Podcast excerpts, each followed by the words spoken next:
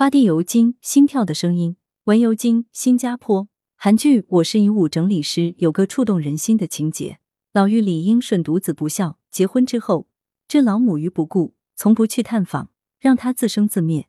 老母难抑思念之情，每天向不同的人借用电话，打电话给儿子。电话接通之后，他不吭一声。儿子在电话的另一头粗暴的喊道：“谁呀？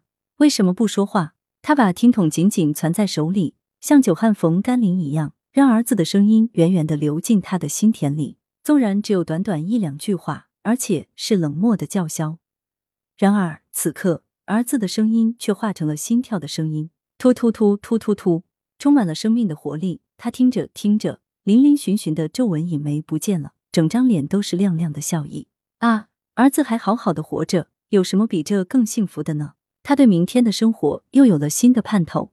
疫情蹂躏大地时，我在报上读及一则感人的新闻：武汉担任警察的彭代兵主动请缨去当隔离区的值守工作，十多天未曾回家。他的妻子李大满是站在第一线的医护人员，两人都忙得不可开交，无法互通信息。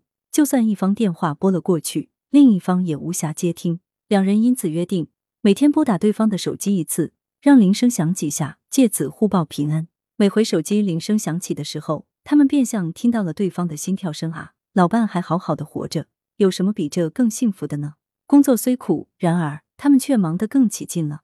来源：羊城晚报羊城派，责编：吴小潘，编辑：李丽。